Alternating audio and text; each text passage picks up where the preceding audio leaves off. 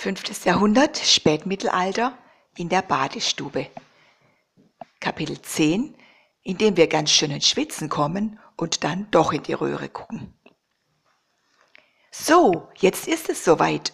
Meine Freundin Guta hat beobachtet, wie der reiche Sandel heute Morgen tatsächlich hinter dem Kornhaus einem Händler eine goldene Sichel abkaufte und weil sie außerdem weiß, dass der dicke Pfeffersack jeden Samstag gleich nach dem Markt ins Badehaus an der Henkersbrücke geht, haben wir jetzt eine richtig heiße Spur. Aber vorher sollten wir unbedingt noch einen Abstecher auf den Milchmarkt machen und uns an den Marktständen ein paar dieser köstlichen Käsehappen mopsen. Ups, ich höre gerade die Glocken der Michaelskirche schlagen. Schon zwölf Uhr.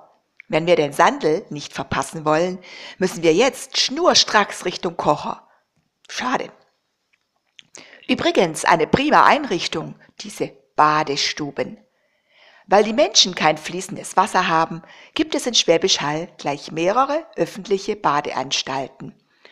Da zieht auch schon der Bader mit dem Horn durch die Straßen und ruft laut nach Kundschaft. Hört, reich und arm, das Bad ist warm. Na denn, nichts wie rein ins Blanschvergnügen. Wie das Schenkenseebad mit Duschen, Schwimmbecken und Rutsche dürft ihr euch so eine mittelalterliche Badestube aber nicht vorstellen. Das ist eher wie eine Sauna mit Holzzubern. Und so ein Bader ist auch kein Bademeister, sondern ein Heilkundiger, der je nach Beschwerden Wannen, Sitz, Fuß, Schwitz oder Dampfbäder empfiehlt. So, wir sind da. Zieht euch im Abziehstübchen die Schuhe und Kleider aus, dann bekommt ihr vom Badeknecht Fritz einen Umhang und ein Strohhütchen. Die Leute glauben nämlich, dass ein unbedeckter Kopf hochgefährlich sein kann und baden deshalb nie ohne einen Hut. Andere Zeiten, andere Sitten. Das wird euch auf unserer Reise noch öfter begegnen. Hm, schön warm hier mit all den Öfen die das Wasser in den Kesseln erhitzen. Das braucht übrigens nicht nur unglaublich viel Holz, sondern auch oberste Vorsicht. Mehr als einmal ist so eine Badestube komplett abgebrannt und die Nachbarshäuser gleich mit dazu. Das ging ruckzuck und ich konnte kaum noch Alarm schlagen.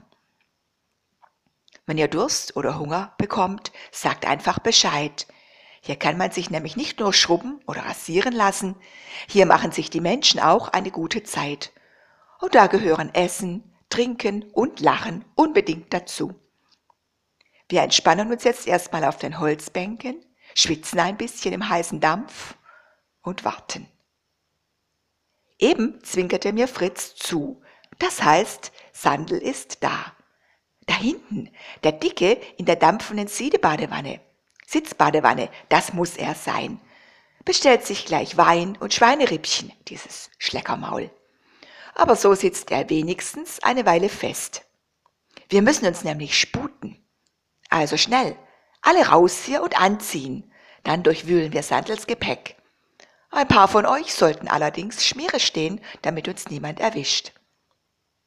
Hier ist ja schon sein Ledersack. Bingo.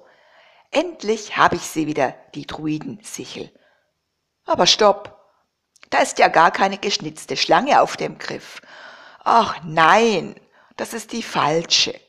Jetzt waren wir so nah dran und wieder ist es ein Fehlschlag. Aber sag mal, Fritz, ist dir sonst irgendwas Ungewöhnliches aufgefallen? Hm, jetzt, wo du fragst, Otto, Kurz vor euch sah ich einen Mann in schwarzer Kutte ins Abziehstübchen huschen. Wenig später hörte ich ihn böse schimpfen und fluchen. Das alles kam mir seltsam vor, aber als ich ihm nachging, war er schon wieder verschwunden. Danke, Fritz, das ist immerhin eine erste Spur, die leider auch meinen Verdacht erhärtet.